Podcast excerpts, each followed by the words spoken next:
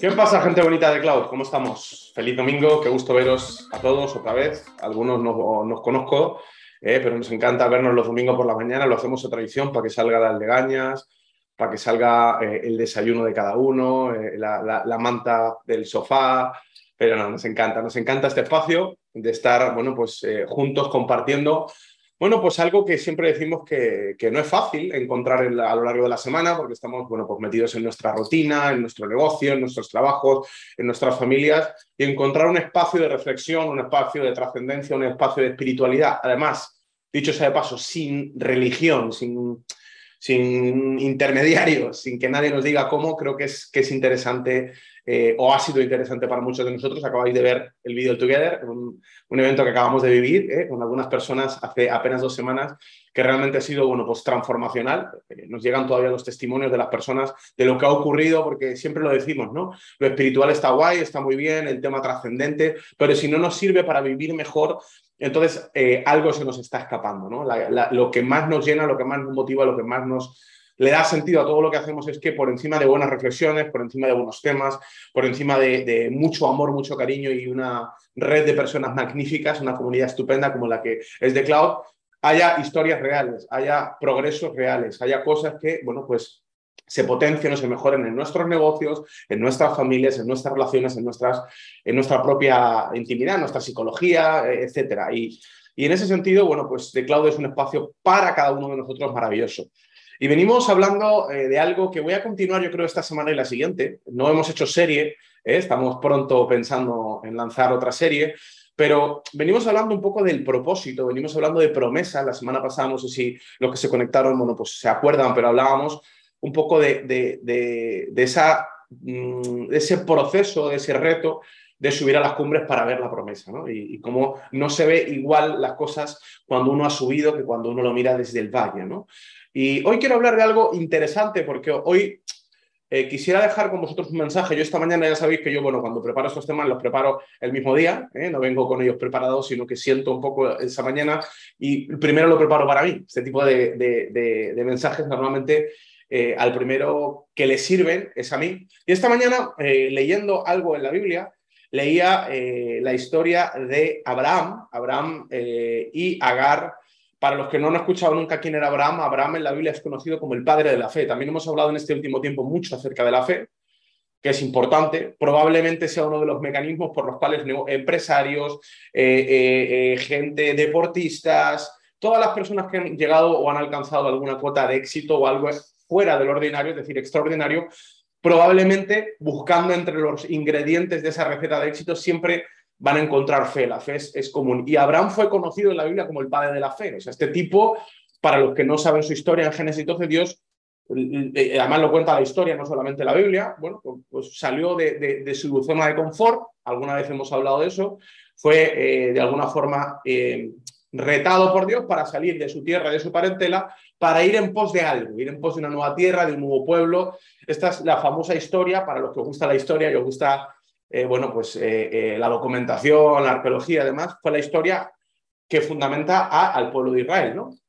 Él salió y además no fue un proceso fácil, pero Dios le dijo algo interesante y ahora voy a, explicar por qué cuento todo esto. Le dijo, sal de la tierra, de tu tierra y tu parentela, a la tierra que yo te mostraré. Y haré de ti una nación grande y engrandeceré tu nombre. O sea, la promesa era una, promesa interesante. Además, si lo llevamos a un nivel analogía, se puede aprender muchísimo de cómo conquistar nuestros sueños, de cómo conquistar nuestras promesas a través de la historia de Abraham. Pero lo que quiero compartir hoy es un punto concreto en el trayecto de alcanzar su promesa que probablemente nos ocurre a todos, nos ocurre en nuestros negocios, nos ocurre en nuestras familias, nos ocurre en cualquier cosa que proyectemos o cualquier cosa que queramos conseguir. Y es que, claro, Dios le había dicho una serie de cosas, él estaba esperando una serie de cosas, pero, claro, esto probablemente sea una de las batallas de la vida, ¿no? Oye, de lo que yo estoy esperando, de lo que voy a conseguir, aunque yo tenga fe, que ya, ya, esto lo damos por sentado, damos por sentado que si no hay fe no podemos conseguir absolutamente nada, pero aunque yo crea que estoy persiguiendo algo, aunque yo esté viendo algo, esté, no sé, invirtiendo en un negocio y crea que va a funcionar, aunque yo eh, esté saliendo con una, eh, con una persona o esté en una relación que crea que, que va a funcionar, aunque yo esté trabajando creyendo que voy a promocionar, o sea, sea cual sea mi fe, aún así voy a tener que librar una batalla contra unos saboteadores. Yo he llamado el mensaje de hoy los saboteadores, saboteadores de propósito. Y voy a tirarte algunos tips o algunas, bueno, algunas reflexiones acerca de ciertos elementos que a veces aparecen en nuestra vida para sabotear, es decir, para aniquilar, para destruir precisamente esos sueños, esas promesas que Dios nos ha dado y además son enemigos de nuestra fe. os voy a leer un texto que está en Génesis 16, del 1 al 6, y dice así, voy muy rápido, ¿vale? Porque no quiero hacerlo muy, muy, muy, muy lento. Sarai, mujer de Abraham, no le daba hijos y ella tenía una sierva egipcia que se llamaba Agar. Dijo entonces Sarai a Abraham, ya ves que Jehová me ha hecho estéril, te ruego pues que llegues a mi sierva y tendré hijos de ella. Y atendió Abraham al ruego de Sarai. Sarai, la mujer de Abraham, tomó a Agar, sierva egipcia, al cabo de diez años que había habitado en Aram, de la tierra de Canaán, y le dio por mujer a Abraham a su marido. Y él se llegó a Agar, la cual concibió, la cual vio que, eh, que había concebido, miraba con desprecio a la señora. Entonces Sarai dijo a Abraham, mi afrenta sea sobre ti, yo te di a mi sierva por mujer y viéndose encinta, mira que ahora con desprecio juego de Jehová entre tú y yo. Bueno, por hacer el cuento corto y sencillo. O sea, aquí hay una situación muy curiosa y es que, claro, si leemos esta historia fuera de contexto, uno piensa, pues, pues, pues vaya, vaya, vaya, vaya, cosa más extraña, ¿no? Pero, pero repito el contexto. Abraham sale de su tierra, sale de su comodidad, sale de estar con sus padres, de no le iba mal financieramente. Ojo, porque mucha gente se mueve por necesidad. Muchas veces buscamos un trabajo por necesidad, muchas veces eh, eh, salimos de una relación porque nos están maltratando, muchas veces abrimos un negocio porque no sabemos qué hacer. O sea, no era el caso de Abraham. El caso de Abraham es que él había salido buscando algo mejor, teniendo algo bueno él había decidido lanzarse a por algo mejor y además había decidido lanzarse gestionando un alto porcentaje de incertidumbre, porque Dios le dijo, oye, sal de tu tierra y de tu parentela a la tierra que te mostraré, o lo que es lo mismo, todavía no tienes toda la claridad o toda la definición en base a la visión que vas a construir, pero tú sal, muévete. Esto es muy, muy potente, hay muy poca gente que haga esto a veces, y menos en la sociedad de hoy, ¿no? Hay que, tener, hay que tenerlos bien puestos para decir, oye, yo voy a dejar esta relación, no sé si voy a tener una relación mejor. Pero no lo voy a dejar porque me estén pegando, ni lo voy a dejar porque, porque me sienta mal, ni porque me maltraten, ni porque sea fea, ni porque sea feo. No, no, o sea, voy a decidir sacrificar lo bueno en pos de lo mejor. Repito, este, este, esta transacción no es común. La gente normalmente con lo bueno se conforma. El caso de Abraham, por eso repito que la Biblia lo llama padre de la fe, fue que él se atrevió a sacudir su zona de confort, a sacudir lo bueno en pos de creer por lo mejor. Esto ya lo hace un, crack. Ahora, claro, no olvidemos la promesa. La promesa fue, sale tu y haré de ti una nación grande. O sea, la promesa era tierra, era legado y era descendencia. Haré de ti una nación grande. Eh, o sea, tenía matices y probablemente algunos de estos matices ya se habían dado. ¿Por qué? Porque Abraham había llegado a la tierra. Y había una parte de la promesa que se había materializado, que se había capitalizado, que había avanzado. Ahora, por resumir la historia, el punto es que llega un momento en su historia de promesa que se encuentra ante una brecha, una brecha que probablemente muchas veces nos encontramos todos espiritualmente, ¿no? Que es, hostia, esto es lo que yo quiero y aunque he avanzado, aunque estoy mejor que estaba ayer y lo reconozco y me veo a mí mismo en el pasado y veo el avance, hay algo que me está torturando, que es que no consigo que las cosas se terminen de dar. ¿Os ha pasado esto alguna vez?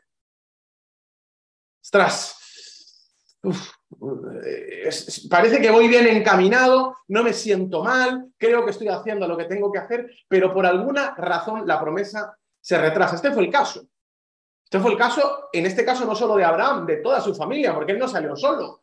Dice la Biblia que tomó a toda su familia y salió. O sea, toda su familia fue con él y de hecho vamos a analizar esta historia desde la perspectiva de toda la familia. ¿Qué ocurre? Que llega un momento en el que Abraham tiene 86 años. ¿eh?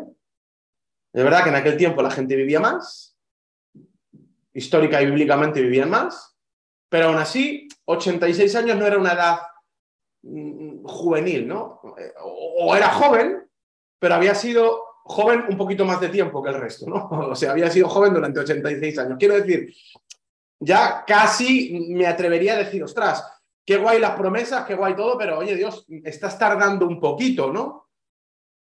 Eh, eh, está guay la promesa que me hiciste, yo salí de mi tierra, de mi parentela, Claro, aquí viene una de las batallas que siempre tenemos todos los soñadores.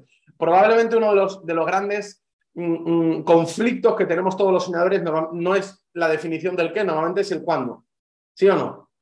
Yo monté un negocio porque me iba a forrar. Yo lo vi. Había una súper oportunidad. Y en nuestra mente, ¿qué dice nuestra mente? Seis meses, forrado.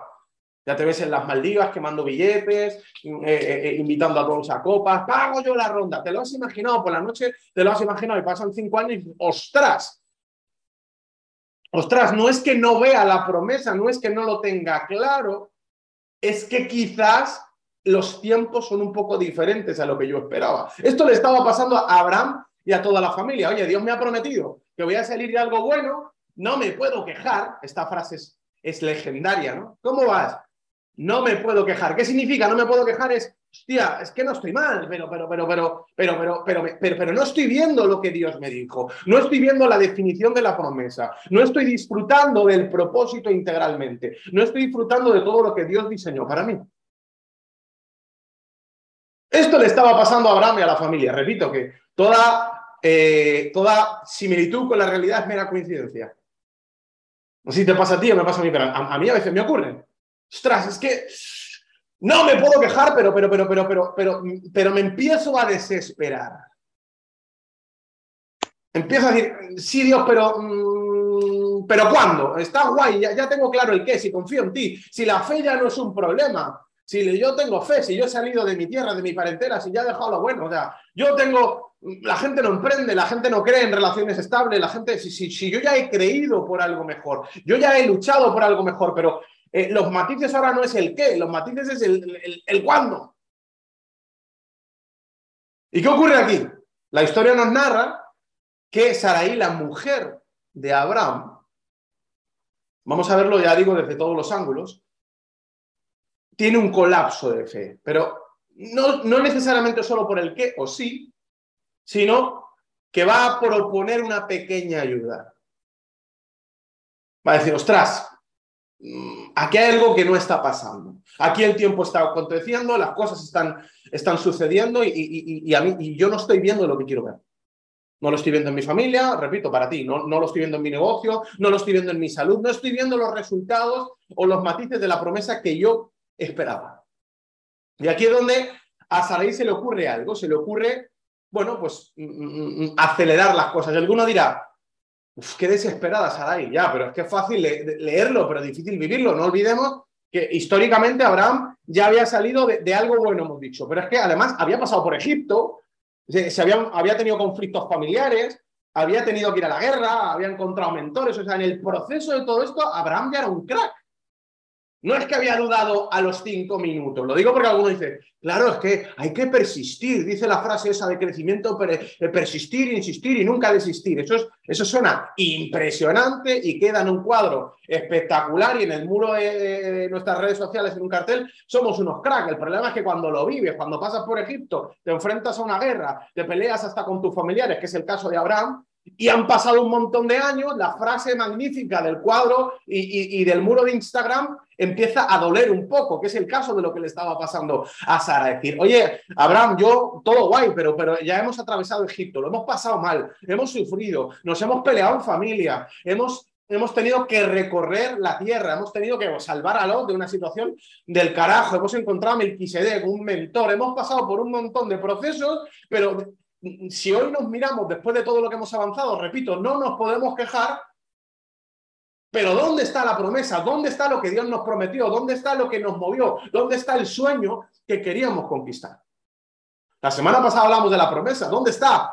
Y hablábamos de cómo el, mayordomo o el siervo tuvo que subir varias veces a la cumbre. Oye, ¿dónde está la nube? ¿Dónde está lo que yo estoy esperando? ¿Cómo atraigo lo que eh, eh, estoy esperando? Y como digo, de lo que quiero hablar hoy es del saboteadores de tu propósito. Ahora vamos a ver cómo Abraham, y en este caso Sarai, toda la familia, todavía les faltaba una guerra más. Iban a tener que luchar contra los saboteadores de propósito. Y te voy a dar cinco saboteadores de propósito. El primero es la duda.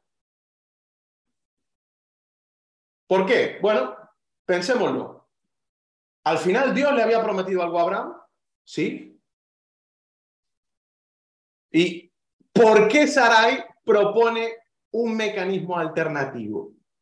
¿Cuál era la promesa de, Dios a Abraham? Era, haré de ti una nación grande, es decir, implicaba descendencia. El problema de Sarai, eh, donde residía eh, eh, el dolor de la promesa, era que ella era estéril. De hecho, fíjate lo que se atreve a decir. Dice, Dios me ha hecho estéril. O sea, ¿qué, qué, qué, clase de comentario, qué clase de percepción de la realidad es ese? O sea, ella se dirige a su marido y le dice, Dios me ha hecho estéril. Mi propósito es ser estéril. Yo he nacido para sufrir. Yo no, sé si habéis escuchado a, veces a una persona frustrada por un fracaso puntual, ¿no? Deprimida temporalmente, que dice, yo es que parece que nacido para sufrir. La riqueza no es para mí. El amor no es para mí. Dios me ha hecho así. O sea, ella había comprado, había comprado su estado, o sea, Ojo, ojo a este pequeño ajuste porque es interesante. Aun peleando por la promesa, internamente ya había comprado un estado. Había comprado que su estado o su condición era su identidad. Repito, ojo con un saboteador que te va a mentir, que es la duda, y te puede decir que quizás tu estado o tu condición actual es tu identidad. Es que yo soy pobre, pero honrado. ¿Y qué pasa? ¿No se puede ser próspero y honrado? Yo... La gente no me quiere mucho. No tengo muchos amigos pero al menos tengo salud. ¿Está bien? Y la pregunta es, ¿cómo se vería una salud disfrutada con un montón de amigos? No sé si me explico. O sea, hemos comprado con calmantes defensivos que Dios nos tiene en este estado, que nuestro propósito es el actual. Nuestra condición actual es nuestro propósito. Esto es lo que le está pasando a Sara. Sara, en su primera, Saraí, en su primera palabra le está diciendo a su marido, Dios me ha hecho estéril. Querido, asúmelo ya. Que sí, que la promesa, que sí, que el emprendimiento, que sí, que el matrimonio, que la felicidad, que la salud, pero yo nací de huesos anchos, yo soy gordito. Ese es mi estado, esta es mi identidad, esto es lo que yo soy y tengo que aceptarme. Y voy a decir algo, no estoy diciendo que no te aceptes. Algún psicólogo me dirá, la aceptación, cuidado. Pero la aceptación no pasa por rendirte o dudar de una promesa. Vamos a ver que la aceptación tendría que haber sido la aceptación de su condición. Pero hay una diferencia entre aceptar mi condición y anclar mi condición a mi identidad. Esto que acabo de decir es muy potente. Hay una diferencia entre estoy arruinado, no voy a negar la realidad, lo acepto, no hay dinero en mi cuenta de banco. Pero hay una diferencia entre que no haya dinero en mi cuenta de banco a que yo diga que soy pobre. Yo estoy en quiebra. Hasta algunas de las personas más millonarias del mundo, de hecho Amazon está en quiebra. Amazon está en quiebra. Hay una diferencia entre no tener dinero, estar en quiebra financiera, a ser pobre. No es que estoy solo, Estoy temporalmente solo, pero construyendo una estrategia para estar bien acompañado. Sarai había comprado la peli, había internalizado que su condición era su identidad. Ojo, porque la duda nace de aquí, nace de una identidad que se ha adaptado a las circunstancias. Mi, mi identidad no se adapta a las circunstancias. Decía un buen coach, amigo mío, decía, ¿eres tus circunstancias o eres tus compromisos?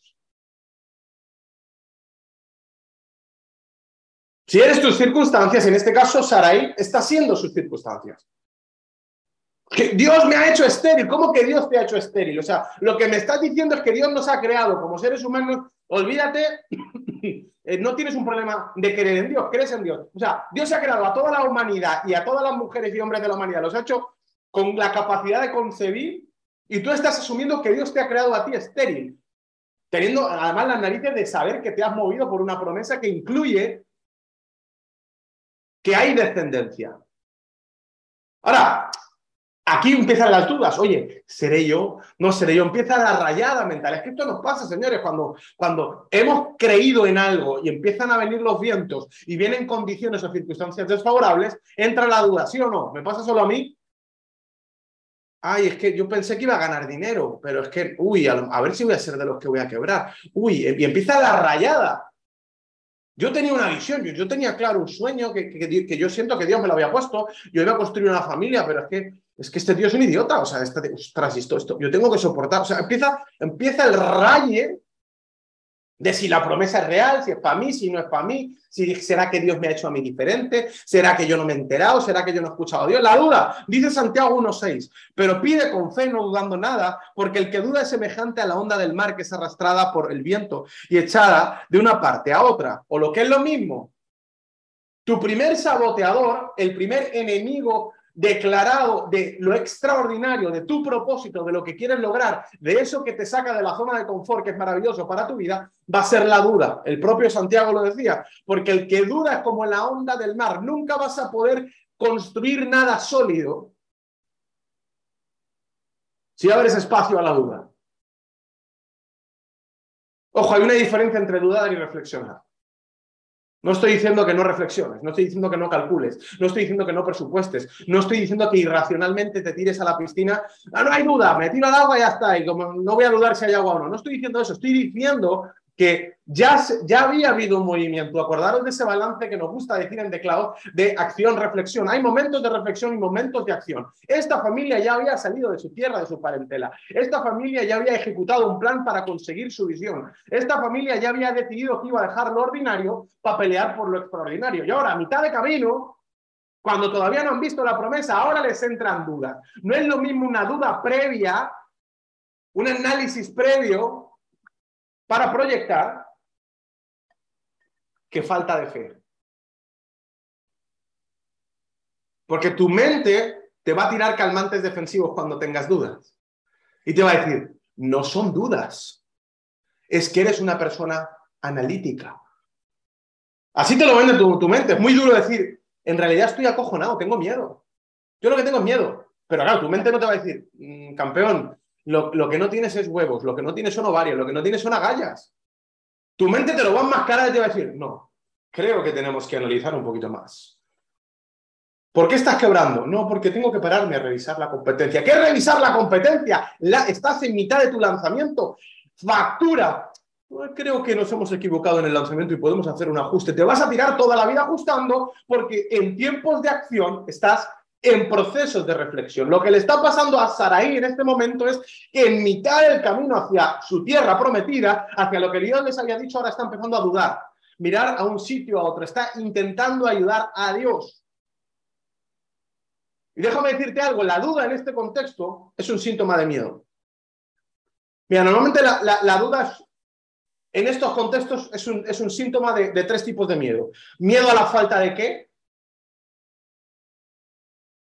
Ay, es que no sé,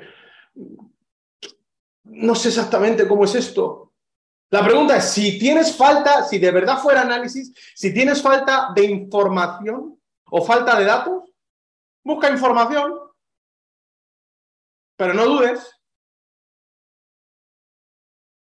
¿Se entiende o no? Ay, voy a parar, voy a parar lo que estoy haciendo porque, porque no, no, no sé, no sé si esto es normal o no. O sea, ¿Por qué estás parando? ¿Estás parando porque necesitas información o estás parando porque tienes miedo? Si lo que necesitaras fuera información, irías a por ella y resolverías el problema para continuar. El ejemplo de Sara. ¿Por qué está parando? ¿Porque le falta información? No. Oye, pues si le falta información, decir, perdón, Abraham, ven aquí, querido. ¿Cómo podría haber resuelto Sara la, la falta de información? Ven aquí, Abraham, siéntate aquí. A ver, otra vez, repíteme, ¿qué fue lo que te dijo Dios?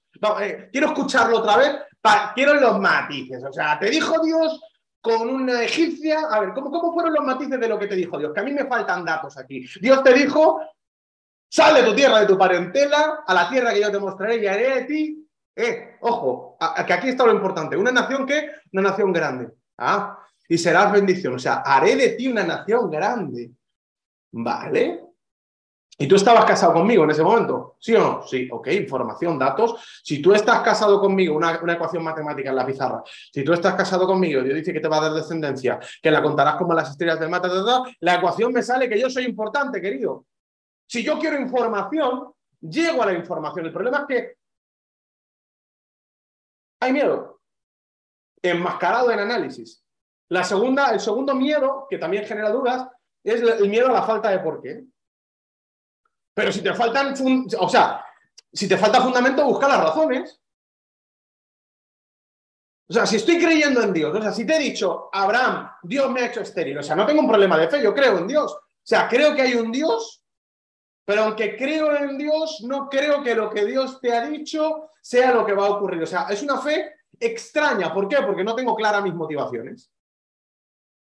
¿Sabes cuándo van a entrar dudas cuando emprendas tu familia, tu negocio o cualquier cosa extraordinaria? Cuando no tengas claras tus motivaciones. ¿Por qué haces lo que haces? ¿Por qué estamos yendo a esta tierra prometida? ¿Por qué hemos salido de donde hemos salido? ¿Por qué? ¿Cuál es el motivo que me está llevando a una acción? Porque te garantizo algo. Hasta la persona más dudosa, con un porqué adecuado, se pone en acción. ¿Sí o no? Mamás, cuando tu hijo está a punto de caerse por las escaleras, ¿qué tal es tu reflexión? ¿Qué tal es tu lista de, de, pros y contras? ¿Qué hace que cuando se va a caer tu hijo acciones en 25 décimas de segundo? Y que para las cosas que tienes que construir te tardes meses en trabajar. Te tardes, años en llegar a decisiones. Es que no es una falta de, o sea, no es una, perdón, no, es solo falta de información, es falta de por qué, es falta de motivación. La duda a veces es falta de motivación, es falta de un por qué y también falta de para qué. Falta de definición. ¿A qué huele lo que persigo?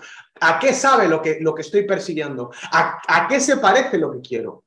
Mira, te lo digo de corazón. Yo, yo, le digo a mis líderes alguna vez que yo me dedico, o una de mis, de mis grandes, os voy a contar una de mis grandes estrategias para el liderazgo. Mi gran, una de mis grandes estrategias para trabajar con mi equipo es joderles el estándar constantemente. Esa es mi vida. Mi vida es coger su estándar y disparar a su estándar. ¿Tú quieres un equipo extraordinario? Enséñales para qué tienen que ser extraordinarios. Mira, yo conozco gente que dice, yo no necesito un trozo de carne de 50 euros. Claro que no lo necesita, nadie necesita un trozo de carne de 50 euros. De hecho, con una amiga, con, unas calorías mínimas, con, con, un, mendrugo de pan podrías vivir todos los días. O sea, no estamos hablando de la necesidad, estamos hablando de otra cosa. Ahora, Alguien que te dice, yo no necesito mm, un descapotable o yo no necesito un, filete de 50 euros, ojo, no, quiero caer en la superficialidad, voy a abordar la superficialidad desde la profundidad. Lo que realmente te está diciendo, o quizá la pregunta que habría que hacerles, oye, ¿alguna vez has tenido un descapotable? ¿Alguna vez te has comido un, filete de 50 euros? Porque a mí me pasa mucho, de 50, a mí me pasa mucho una cosa es que tú elijas y otra cosa es que te calmes los estándares diciéndote que tú estás mediocre o estás en la mediocridad porque tú quieres. No, no, yo no tengo amigos no porque soy imbécil, insoportable, no, no. Yo no tengo amigos porque soy selecto. Otra cosa es que tú tengas opciones y elijas. Cuando tienes opciones y eliges es una elección. Cuando tú no tienes opciones y te vendes que tu elección es la mejor, bueno, es un calmante. Si te hace feliz, adelante. ¿Por qué digo yo que a mí me gusta trabajar para disparar los estándares de otras personas? Sencillo, porque al final, con perdón,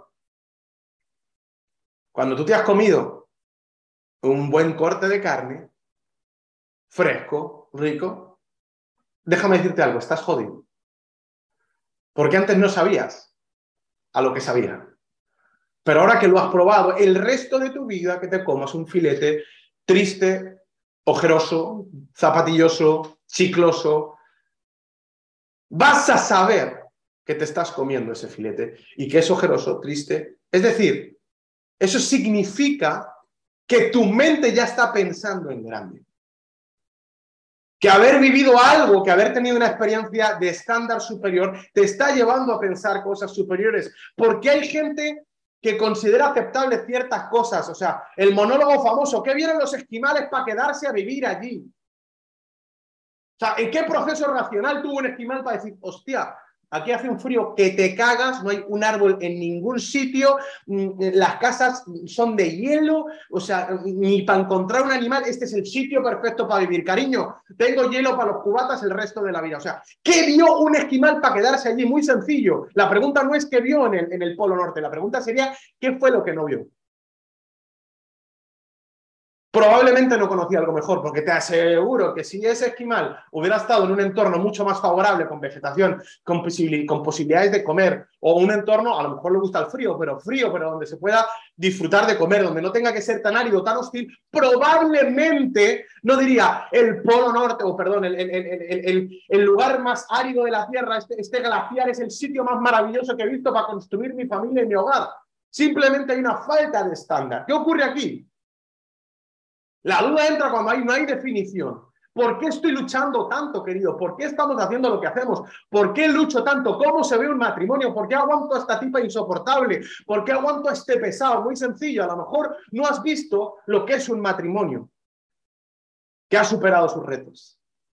A lo mejor no sabes a qué se parece, cómo se ve, cómo suena, cómo son los hijos, cómo es la familia de un matrimonio, que se pega cinco paseos a la semana porque mm, hay ratos que no se soportan, pero vuelven a encontrarse y vuelven a construir desde la visión, desde el propósito y desde un amor real y no un amor Disney emocional. Como no sabes a qué se parece eso, ahí entra la duda. Lo que le pasa a Saraí también aquí es que como no sabe a qué se parece ser mamá, empieza a dudar.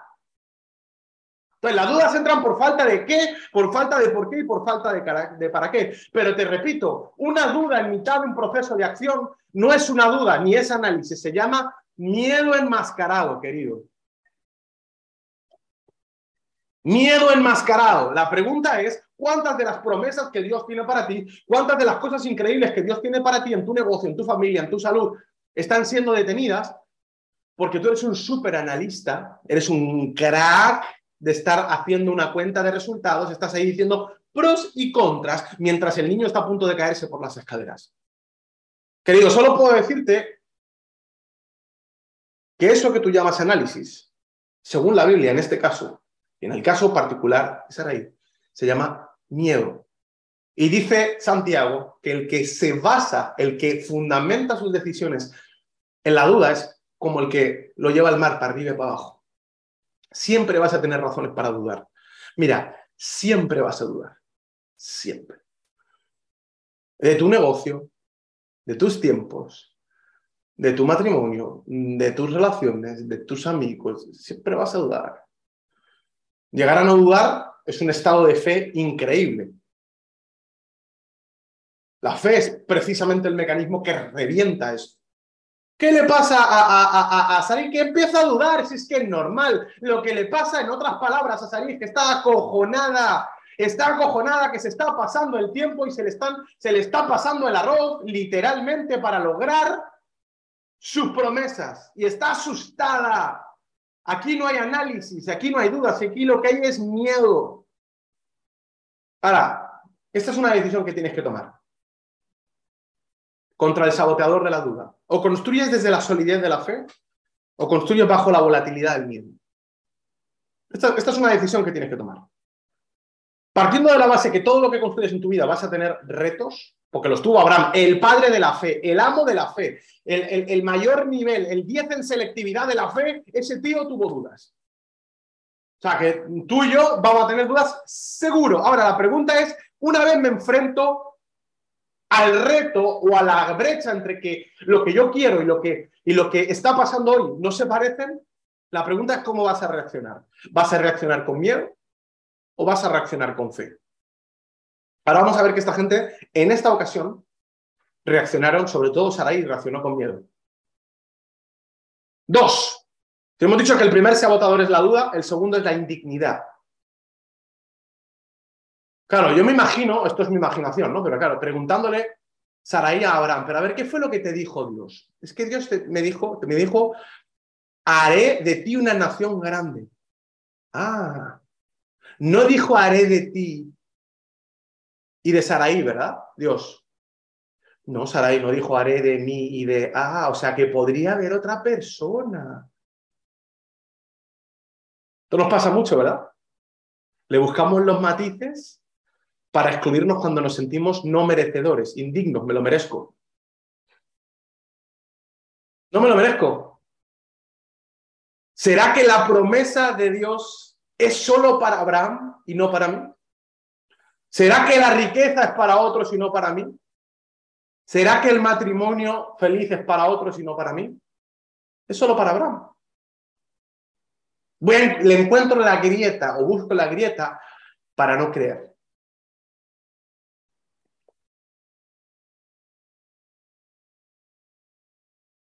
La falta de merecimiento, la indignidad, sentirte indigno de lo que Dios puede darte, puede ser un gran enemigo para recibir lo que tienes que recibir. Algunos de vosotros sois vuestros propios, saboteadores. Sois vuestros propios saboteadores por una sencilla razón, porque no os consideráis dignos.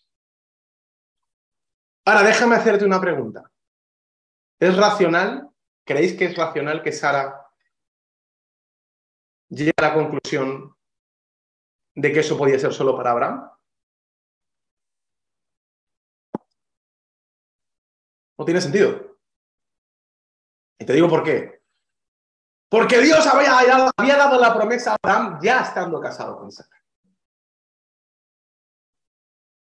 De hecho, el final de la historia, que esta, esta historia se va a enrevesar la hostia, estilo telenovela, es que al final Sara va a tener un hijo. La promesa de Dios no tenía grietas, estaba clara. Haré de ti una nación grande. ¿Con quién? Pues con tu mujer. ¿Con quién va a ser porro integral?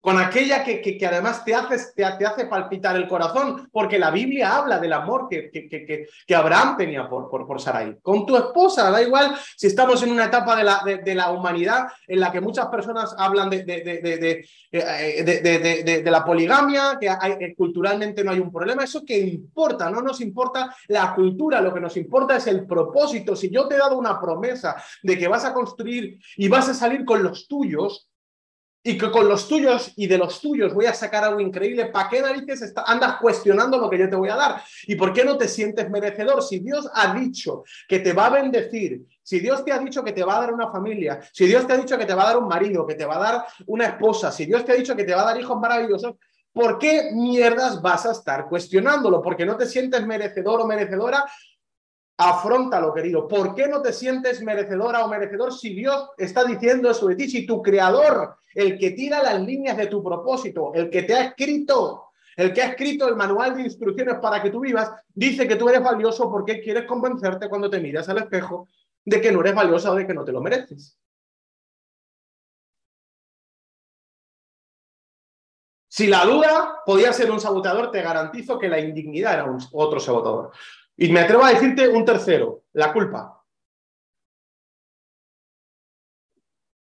Yo soy la razón por la cual la promesa no llega. Dios me ha hecho estéril. Yo soy el tapón. Este es el colmo ya de la indignidad.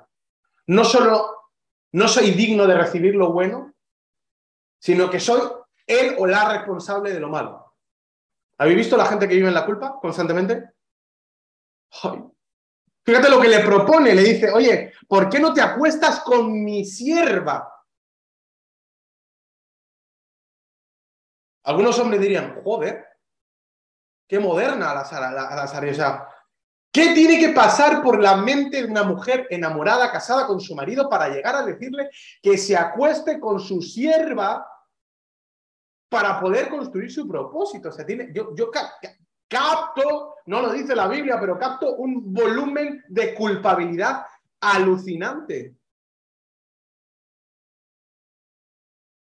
Uy, si soy yo la que está jodiendo la promesa, hostia, Dios le ha dicho a mi marido que va a hacer una nación grande, pero llevamos un montón de años intentando tener hijos y no podemos tener hijos. Aquí el problema soy yo, si él es, Dios le habló a él, Dios se lo dijo a él, a mí no me lo dijo, y esto es, eh, aquí el problema soy yo, querida familia, déjame decirte algo. Y esto te va a encantar. Si estás, en, si estás casado, si tienes una familia, déjame decirte algo, las promesas de Dios, se las muestra quien se las muestre, no son para ti, son para los tuyos.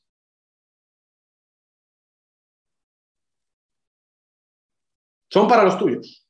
Ahora mira, por culpabilidad probablemente,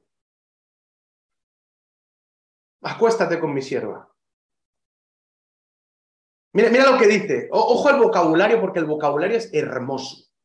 Dice, Quizá tendré hijos de ella. Voy a leer el versículo porque me parece brutal. Mira.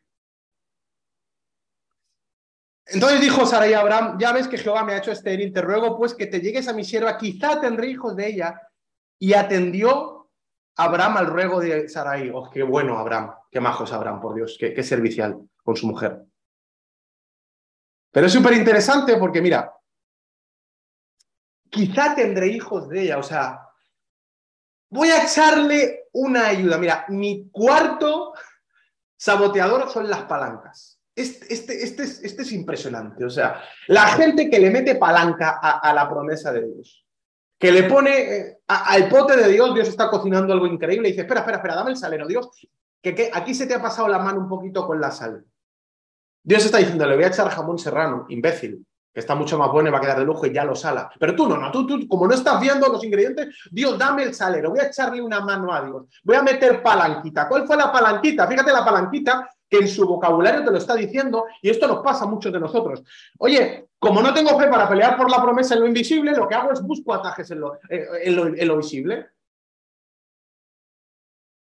Como en lo invisible no tengo fe, como en lo espiritual no estoy teniendo fe de que de verdad Dios va a pelear por mí, ya me encargo yo de pelear en lo visible. Y aquí viene el matiz, a una costa del bienestar de otras personas. Como no llega la promesa, como no llega, ¿me meto en jardines o no?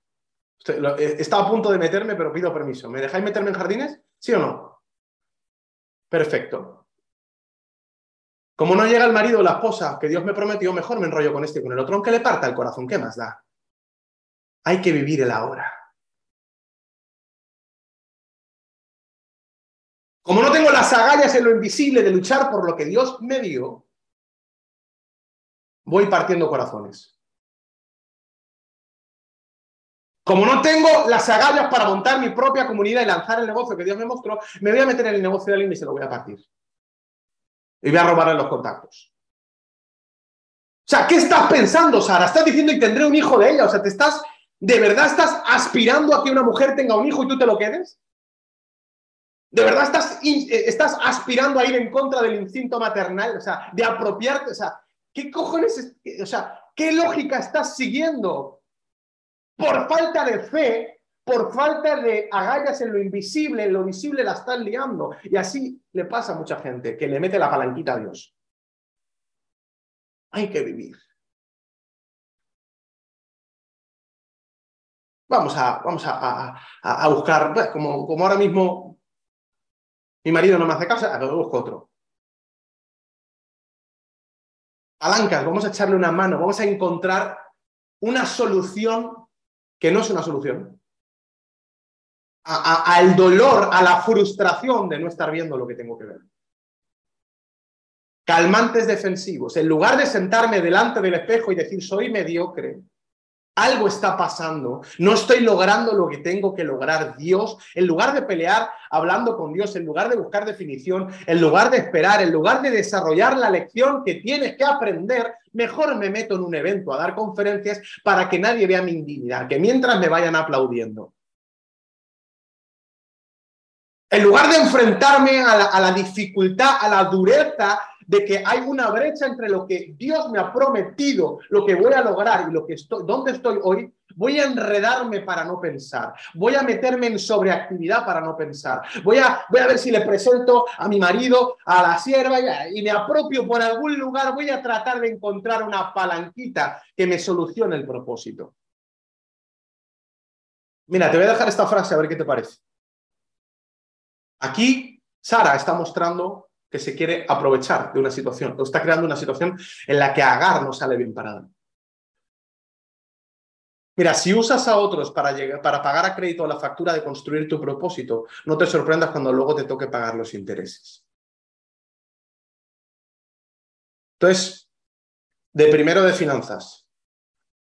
¿Sí o no, Alex? Primero de finanzas. Comprar a crédito, querido, hay gente que compra crédito y cree que son los más listos. Yo estoy comprando a crédito. Yo lo pago ahora. Mira, repito, si usas a otras personas para pagar a crédito la factura de construir tu propósito, no te sorprendas cuando luego te llegue la factura de los intereses. Porque aquí, aquí viene una cantidad de dolores de cabeza para estos dos que flipas. Por la gran idea de pagar a crédito. ¿Cuántas familias destruidas hay porque alguien que no quiso esperar a la persona correcta, perdió el tiempo con la persona incorrecta.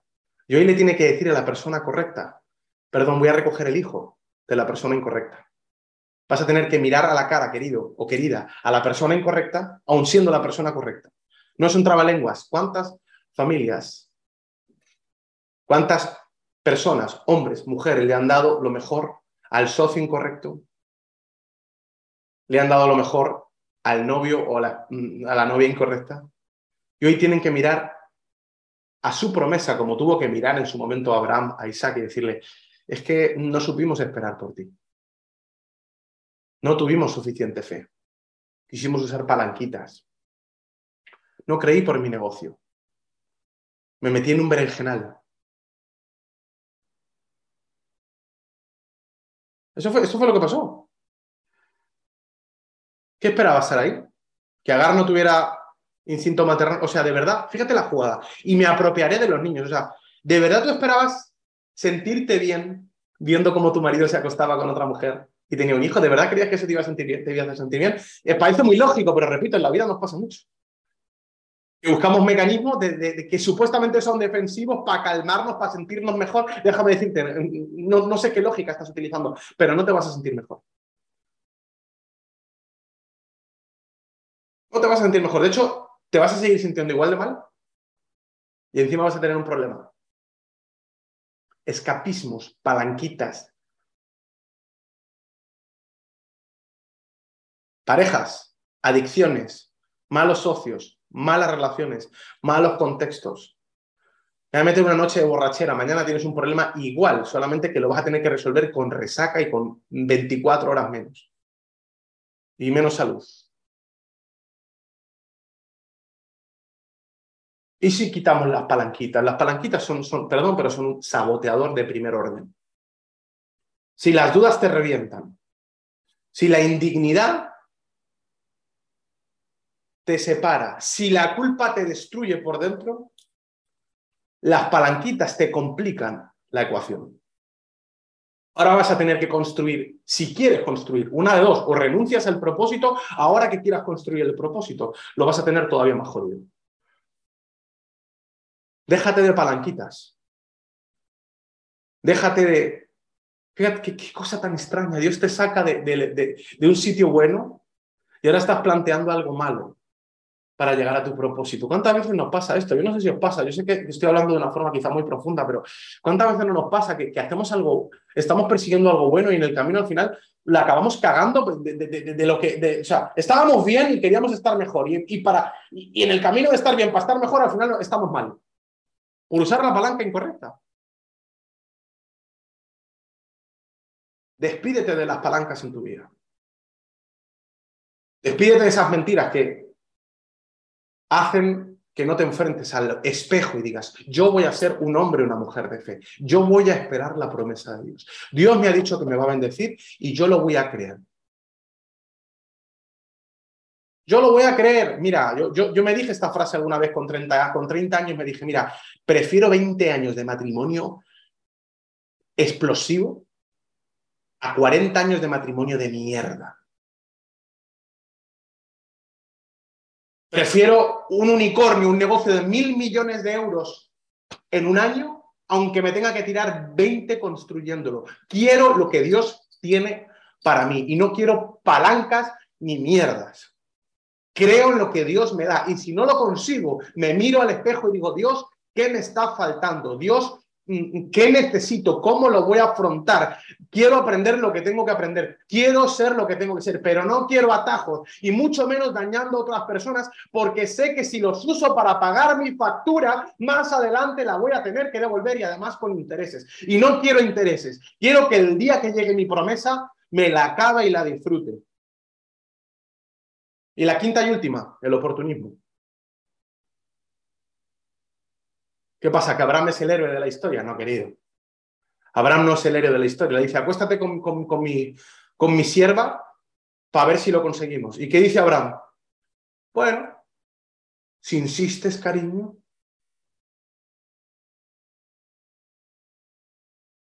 Si insistes. Se le montó la fiesta a Abraham. Ahora, déjame decirte algo dice que él se llegó a dar. Creo que el problema no fue la fe. No creo que Abraham, siendo llamado padre de la fe, que había salido de la tierra de, sus padres, que se había, incomodado para buscar lo mejor, tuviera un problema de fe de que creyera que Dios no iba a, aparecer. Simplemente dijo, hostia, pues, pues mira, una morenita egipcia, qué guay. A lo mejor le propongo hasta que mi mujer se ponga a mirar, mira qué guay, me monto un trío aquí. Oportunismo.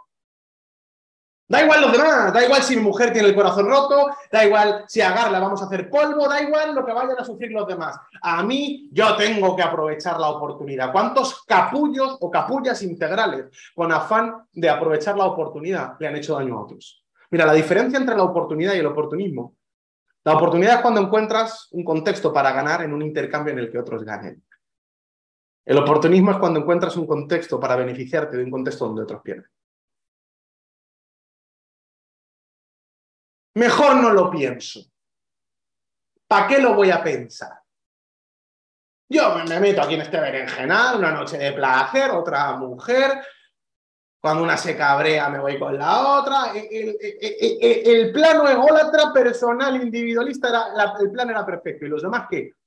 ¿Por qué tu mujer? O sea, tú, tú, de verdad, Abraham, tío, de verdad, con lo que tú has visto, con lo que Dios te ha hablado, de verdad no, no llegas a la conclusión de decir, hostia, a ver, ven aquí, cariño, siéntate aquí. ¿Por qué mierda me estás proponiendo que me acueste con otra persona? ¿Qué te está pasando? ¿Qué, qué, qué, falta de fe? ¿Qué te, ¿Qué te está ocurriendo? ¿Qué falta de merecimiento? ¿Cuál de los saboteadores te está robando? La fe, porque tú y yo estamos juntos en esto y yo no te voy a abandonar. Yo soy tu marido y te quiero y vamos a pelear juntos. Y no salimos de la tierra de Ur de los Caldeos, no dejamos lo bueno para acabar con una tercera persona aquí haciéndole daño a una mujer, haciéndote daño a ti. esto no es el propósito de Dios. Perdón, pero si Sara se estaba comportando como una paranoica, a, mi querido Abraham le estaban faltando la masculinidad, la fuerza de pelear por su familia. Querido varón, querido hombre, perdón, llámame conservador, esto lo hablamos en el Together, pero Dios Te ha puesto como una antorcha en tu casa para que ames a tu familia y para que pelees por su bienestar. Aquí Abraham va a barrer para su propio interés, para su propio placer. Espero que disfrutara el polvito, mi querido Abraham, porque le va a dar dolores de cabeza el resto de su vida esta película. Mira, si te dije que pagar a crédito con, con el bienestar de otros no sale bien porque tiene intereses, te digo, lo que ganes a base de producir que otros pierdan a corto plazo también acaba pagando intereses. Tú, has ganado. Te has llevado el polvito del día. Genial.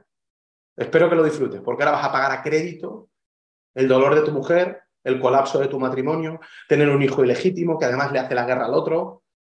Dicho sea de paso, aquí nace Ismael. Para los que no saben de cuestiones culturales históricas, Ismael es, según la historia, el descendiente de todo el pueblo árabe. Aquí nace el pueblo hebreo, con Isaac, el hijo de la promesa que viene después, y el pueblo árabe, sin ser culpable de nada, porque Ismael no tiene ninguna culpa. Fíjate si el pueblo árabe le ha dado dolor de cabeza unos a otros, porque lo peor de todo es que aquí no gana nadie. ¿Quién ganaba en esta ecuación? Fíjate si paga la factura, versículo 5 dice, entonces Sarai dijo a Abraham, mi afrenta sea sobre ti, yo te di mi sierva por mujer, mi afrenta sea sobre ti, me cago en ti, básicamente, traducido al lenguaje de hoy. Pero no me dijiste que me acostara con ella, hijo de tu...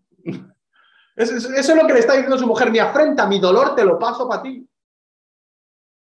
Espero que te lo hayas pasado bien, porque el precio va a ser dolores de cabeza futuro, la depresión de tu mujer, conflictos en casa, el daño a Gar, a los subordinados, tu empleada, te la has cargado, una empleada que ha estado dispuesta incluso a acostarse contigo. O sea, fíjate en la fidelidad, te has cargado a, tus mejores aliados, te has cargado, le has hecho daño a un niño inocente que se llama Ismael, que ahora va a ser despreciado, se va a tener que ir con su madre. Le has hecho daño incluso a Isaac en el futuro. O sea, incluso lo que estás haciendo hoy fuera de propósito está perjudicando al futuro de tu propósito.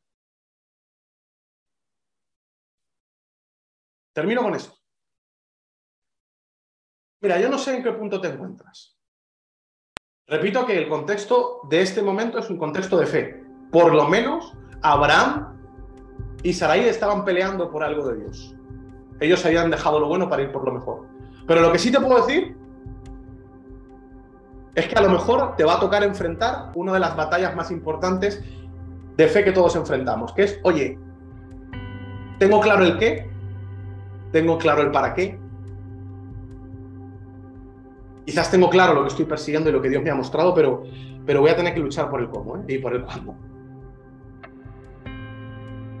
Y a lo mejor el cuándo me arde ya un poquito, me cachis en la quiero que llegue ya. No sé cuándo, ¿qué estás esperando? No sé si estás esperando un negocio, cambiar tu situación financiera, no sé si estás esperando encontrar pareja, no sé si estás pensando o esperando reparar un matrimonio, no sé si estás esperando terminar de, sentirte lleno, pleno, no sé si estás peleando una batalla de salud, no sé cuál es el enemigo de tu propósito. Lo que sí te puedo decir es que si Dios te lo ha prometido, la fe va a ser tu aliado. Y en ese proceso vas a tener cinco enemigos. el primero va a ser la duda. La fe y la duda no pueden coexistir. Si tienes dudas en tiempos de acción, cuidado, Cuidado con la falta de merecimiento, la indignidad. Cuidado con la culpa. Es que yo como la cagué en el pasado. Dice la Biblia, si uno está en Cristo, todas las cosas son hechas nuevas. Déjate de pasado, déjate de factura. Dios no te pasa la factura, yo no te paso la factura. Comienza de nuevo adelante y pelea con fe.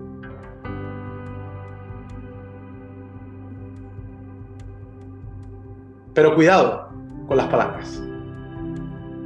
Cuidado con los calmantes emocionales, con las relaciones parche. Cuidado con los socios parche.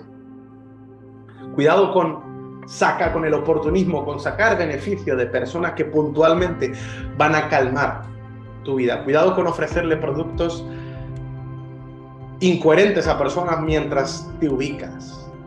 Yo me he arrepentido tantas veces del oportunismo y no lo he hecho voluntariamente muchas veces, pero aún inconscientemente, en ocasiones, he participado de ecuaciones en las que yo ganaba y otros no. Y Dios sabe que llevo años luchando en contra de eso. Y se lo digo a mis equipos. Cada cinco días me cae un, me cae un negocio en el que yo puedo estar a la cabeza y, puedo ganar cientos de miles de euros. Y yo sé que gano cientos de miles de euros, no, no miles, ni decenas de miles. Cientos y millones. Pero no me da la gana. No quiero palancas para mi propósito. Si no hay un win-win, que Dios me dé la gracia porque siempre me puedo equivocar, no quiero participar algo así. No quiero palancas para el propósito de Dios. Quiero con fe esperar por lo que Dios tiene para mí. Quiero esperar por ese matrimonio que siempre soñé, por ese negocio que siempre soñé, por ese legado que siempre soñé y por esa tierra que Dios me prometió en la que dijo, Haré de ti una nación grande, engrandeceré tu nombre y serás bendición y bendeciré a los que te bendijeren. Yo quiero la bendición de Dios. Yo no quiero riqueza. No tengo miedo. No tengo miedo. Si tengo que esperar, bueno, pues Dios me enseñará en el proceso. Tengo más miedo a perderme el propósito que a esperar por el propósito. Si Dios lo ha dicho, Él lo hará. Y yo le creo. Y si no le creo, entonces tengo un problema de fe. Música